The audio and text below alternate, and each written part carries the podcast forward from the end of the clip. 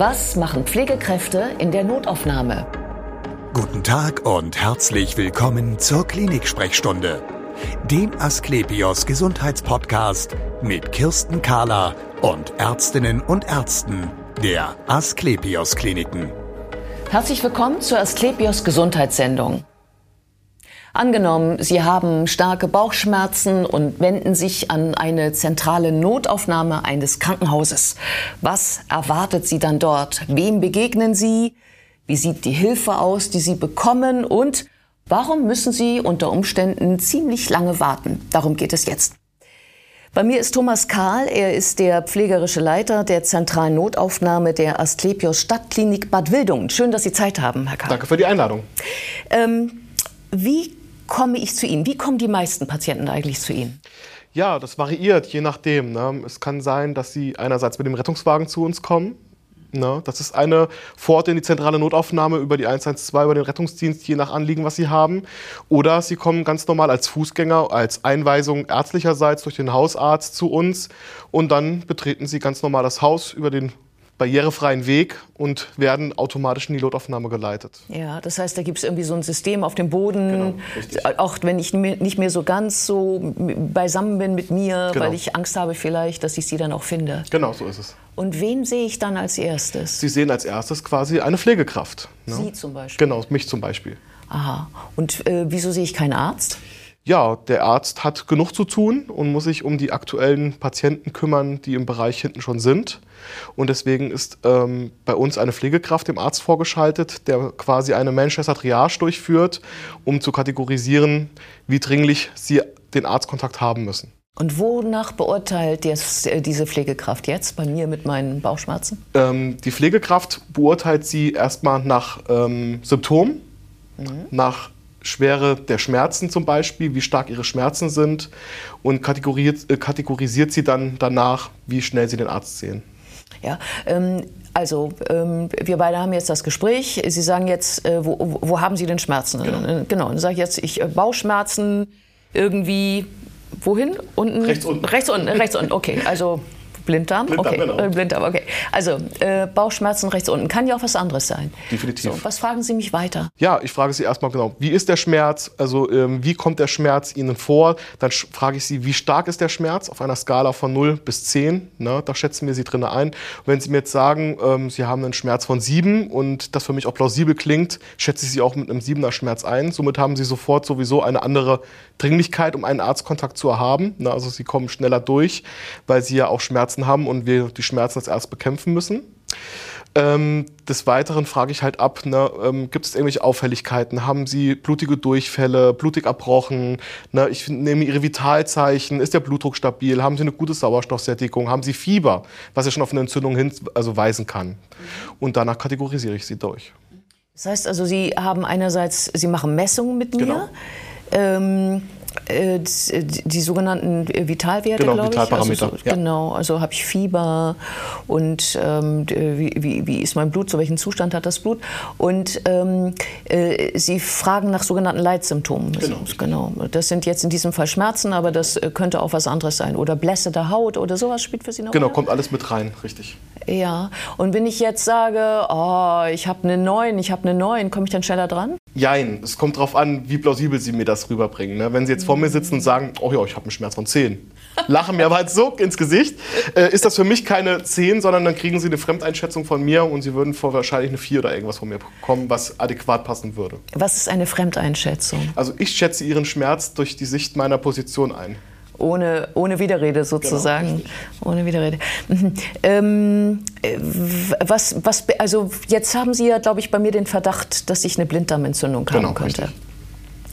Ähm, jetzt kommt ja diese Triage. Ja. Also das heißt, jetzt wird ja entschieden, also Triage heißt eigentlich ja nur, das entscheidet, wie lange ich auf den Arzt warte. Genau, richtig.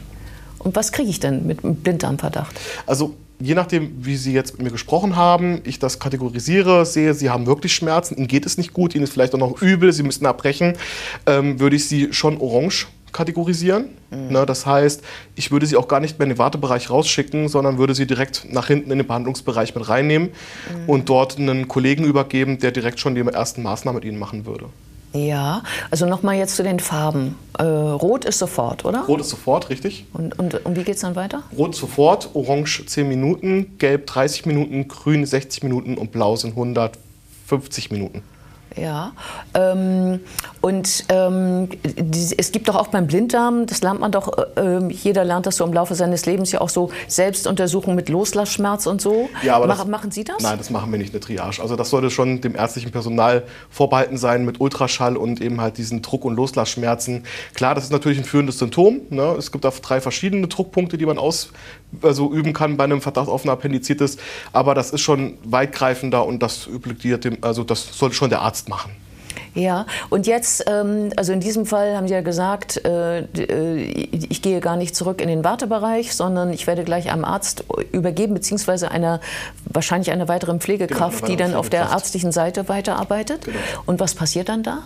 Ja, die Pflegekraft würde Ihnen zum Beispiel schon mal, also würde evaluieren, also evaluieren, wie stark Ihre Schmerzen sind und würde sagen, möchten Sie ein Schmerzmedikament haben? Dies Ja. werden Sie mit Sicherheit also dankend annehmen.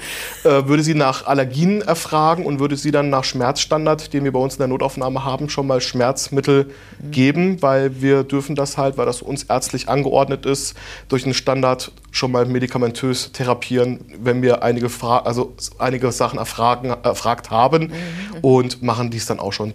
Gleichzeitig wird ihm Blut abgenommen und ähm, wir ähm, gehen direkt schon mal mit ihrem Blut in unser POC-Labor. Also wir haben eine, ein Schnelllabor für kritische Fälle, um zu gucken, wie ihre Entzündungswerte und ihr Blutbild allgemein schon sind. Das heißt, es kann dann gleich untersucht werden. Genau. Ähm, ach so, und wahrscheinlich wird auch gleich noch äh, so ein Zugang gelegt, damit Sie mir intravenöser Zugang. Das Medikamente macht auch die Pflegekraft alles bei uns. verpassen können. Genau. Ah, okay. Ähm, äh, wenn, wenn, wenn jetzt, ähm, es könnte ja auch, ich könnte ja auch ein, ein anderes Krankheitsbild haben, also etwas, wo Sie mich jetzt meinetwegen einschätzen, blau, sagen wir mal. Blau war jetzt noch wie viel? Ähm, 150 Minuten. also mal schöne zweieinhalb Stunden. mindestens. So, was ist denn so ein blaues Krankheitsbild? Ja, das ist variiert. Ne? Wenn Sie jetzt zum Beispiel zu mir in die Notaufnahme kommen und sagen, jo, ich habe jetzt seit vier Wochen Rückenschmerzen, die sind jetzt auch nicht ad hoc jetzt schlimmer geworden, aber ich habe einfach keine Zeit gehabt und konnte nicht zum Arzt gehen, dann sind Sie für mich leider ein blauer Patient. Ja, manche haben ja auch Angst dann. Also die haben ja dann schon lange Rückenschmerzen, aber jetzt wird das mehr und dann denkt man, oh, verflucht, vielleicht ist es nicht doch ein Nierenstau. Dann sind Sie aber kein blauer Patient. Ne? Weil wenn Sie kommen und sagen, ich habe seit drei bis vier Wochen Rückenschmerzen, habe aber jetzt Schmerzen, die weiter ausstrahlen in eine andere Region und die sind stärker, variiert ja schon wieder die Farbe nach oben. Ja. Ka- mhm. Und bei uns bedeutet ja auch blau triagierter Patient, also 150 Minuten Wartezeit bedeutet ja auch nicht diese Wartezeit. Das bedeutet, das ist für uns ähm, eine, quasi eine Zeit, die Sie maximal warten müssen bis zum Arztkontakt. Wir sind aber immer angehalten, um zu schauen, dass Sie zeitnah den Arzt sehen.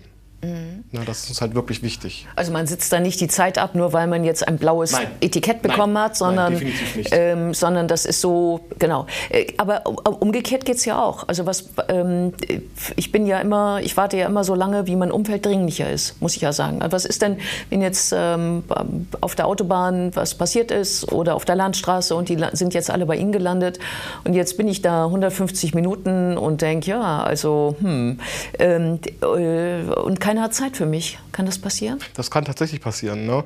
Wenn Sie als wirklich als blauer Patient bei uns im Wartebereich sitzen und draußen ist wirklich was passiert oder der Rettungsdienst führt uns wirklich schwerkranke, instabile Patienten zu, ne? dann kann es passieren, dass Sie länger warten müssen. Aber dann auch muss der, äh, wenn Sie Pech haben, auch der grüne Patient warten, weil es einfach so ist, dass dann wirklich die dringlichen Patienten, die instabil und krank sind, primär erst versorgt werden. Ne? Und zu stabilisieren und dann zu schauen, wie es weitergeht. Aber dafür haben wir ja unsere Ersteinschätzungskraft wenn die Zeit abgelaufen ist von ihrer Ersteinschätzung zum Beispiel, kommt diese nochmal auf sie zu und macht eine Zweiteinschätzung. Ähm, Also Triage, ähm, das ist ja so ein Wort, das hat so einen gewissen Beigeschmack, denn es kommt ja eigentlich aus dem Krieg Genau. und es entschied ja am Ende doch über Leben und Tod. Richtig. Ähm, kann die Triage mir schaden? Nein, an und für sich nicht. Äh, in der Ersteinschätzung, deswegen ich nehme lieber das Wort Ersteinschätzung als Triage, weil das Wort Triage halt auch in der Pandemie so negativ aufgefallen ist. Ne? Ähm, die Ersteinschätzung wird von einer sehr erfahrenen Fachpflegekraft geführt, die wirklich jahrelange Berufserfahrung hat. Dann zusätzlich nochmal meist eine zweijährige Fachweiterbildung um, um, zur Notfallpflegekraft. Und eben halt noch einmal diesen gesonderten Ausbildungszweig Manchester Triage. Ne, diese, um wirklich ihnen die beste Kommunikation da vorne zu geben, die sie kriegen können. Und auch die beste Hilfe. Ja, ja, denn also man kennt das ja so, eigentlich ist es ja so, ähm, äh, wenn man Krankenhauserfahrung hat, dass die Pflegekräfte ja viele Dinge gar nicht sollen oder dürfen oder nicht können. Ja. Äh, bei ihnen plötzlich dürfen, können und sollen sie alles. Richtig. Und damit muss ich ja irgendwie fertig werden. Und dann, darum nochmal die Frage, warum können Sie das, Herr Karl? Weil wir es gelernt haben. ist es so, dass Sie, also Sie, Sie leiten ja jetzt in diesem Fall den pflegerischen Bereich. Ähm, heißt das dann, dass man die Kräfte, die bei Ihnen mitarbeiten, dass man die anders aussucht oder dass man sie auch anders sucht? Oder? Jein, also ich sage mal so, die Notaufnahme ist ein Bereich, der sehr, sehr groß ist. Ne? Ähm, die Notaufnahme beinhaltet ja alle Fachbereiche des Krankenhauses. Ne? Das heißt, wir sind jetzt nicht nur ähm, eine Urologie oder eine Innere, sondern wir haben in Notaufnahme alles. Ne? Wir haben Kranke und Verletzte. Ne? Und man hat wirklich ein extrem breites Spektrum Ne, was man auch wirklich für sich lernen kann und das wirklich auch umzusetzen da unten. Ne? Ich sage mal, man wird nicht zum Fachidioten. Ja, ja, ja also man fragt sich denn ja als Patient, also jeder hat ja Angst, dass mhm. er doch was ganz Schlimmes hat, die wenigsten kommen aus Zeitvertreib, ähm, reden die auch miteinander ja? Oder, ja. oder lernen die aus ihren Fehlern, ähm, jetzt wenn sie sagen, wir machen gar keine Fehler, aber es, also wie, wie, wie managt man das so, dass, die, dass es ein High-Level äh, bleibt, ähm, dass, ein, dass Sie als Pflegekräfte ähm, meinen Gesundheitszustand treffend einschätzen können, um mir zu helfen? Ja, wir machen städtische Weiterbildung. Ne? Also wir haben immer wechselnde Themen in unseren Fachweiterbildungen, die wir jede Woche durchführen bei uns in der Notaufnahme. Die wird also mal ärztlich, mal pflegerisch geleitet. Wir machen das im Team. Ne? Wir bieten das auch für alle Berufsgruppen bei uns an in der Notaufnahme. Und ähm, damit versuchen wir halt immer auf dem aktuellsten Stand zu bleiben und auch ihnen gerecht zu werden als Patient. Ja. Äh, sind Sie 24-7 geöffnet? Ja, ja ne? wir sind 24-7 geöffnet. Wie machen Sie das mit dem Personal? Dreischichtsystem. Wie viele Leute, viele Leute sind Sie da? Wir sind regulär besetzt mit drei Früh, drei Spät, drei Nacht plus ein Zwischendienst, weil wir halt zu unserer Notaufnahme mit den knapp 20 Behandlungsplätzen halt noch sechs Betten Notaufnahmestationen mitführen. 24 Stunden Kurzliegerstationen. Mhm. Gibt es da ähm, äh, Stoßzeiten sozusagen für Sie? Ja, die Welche? gibt es definitiv. Wir haben meistens so unsere Stoßzeiten, also in Bad Wildung ist das ganz interessant. Also man sagt immer, am frühen Morgen ist es relativ ruhig in der Notaufnahme. Das ist immer so von sechs bis neun. Und dann kommt so die erste Welle auf uns zu. In Bad Wildung ist es meistens so, dass so ab 11 Uhr die erste Welle uns erreicht an Patienten und dann schwappt das einmal so richtig rein von 11 bis 13, 14, 15 Uhr. Dann klingt das Ganze wieder ab und dann kommt kommt nochmal dieser Nachmittag-Peak ab 16 Uhr bis 20 Uhr. Das sind unsere Wellen, die wir so meistens haben mit den meisten Patienten aufkommen bei uns. Können Sie sich das erklären? Ja, Hausärzte-Einweisungen. Man wartet ja auch beim Hausarzt erstmal, bis man rankommt. Ne? Ah. Mhm, genau. Und ja, das sind eigentlich so die Hauptsachen. Es sind viel die Hausärzte. Abends ist es halt wirklich so, dass die Leute denken, oh, ist doch vielleicht jetzt ein bisschen komisch, ich fahre doch vielleicht Angst noch mal gucken. Nacht dann alleine, genau, richtig, kommt, das genau. kommt dazu. Und das ist schon da abzubilden, definitiv. Vielen Dank für Sehr das gerne. schöne Gespräch. Und wir sehen uns wieder auf www.astlepios.com, auf Facebook und auf YouTube oder im nächsten Podcast. Werden Sie gesund.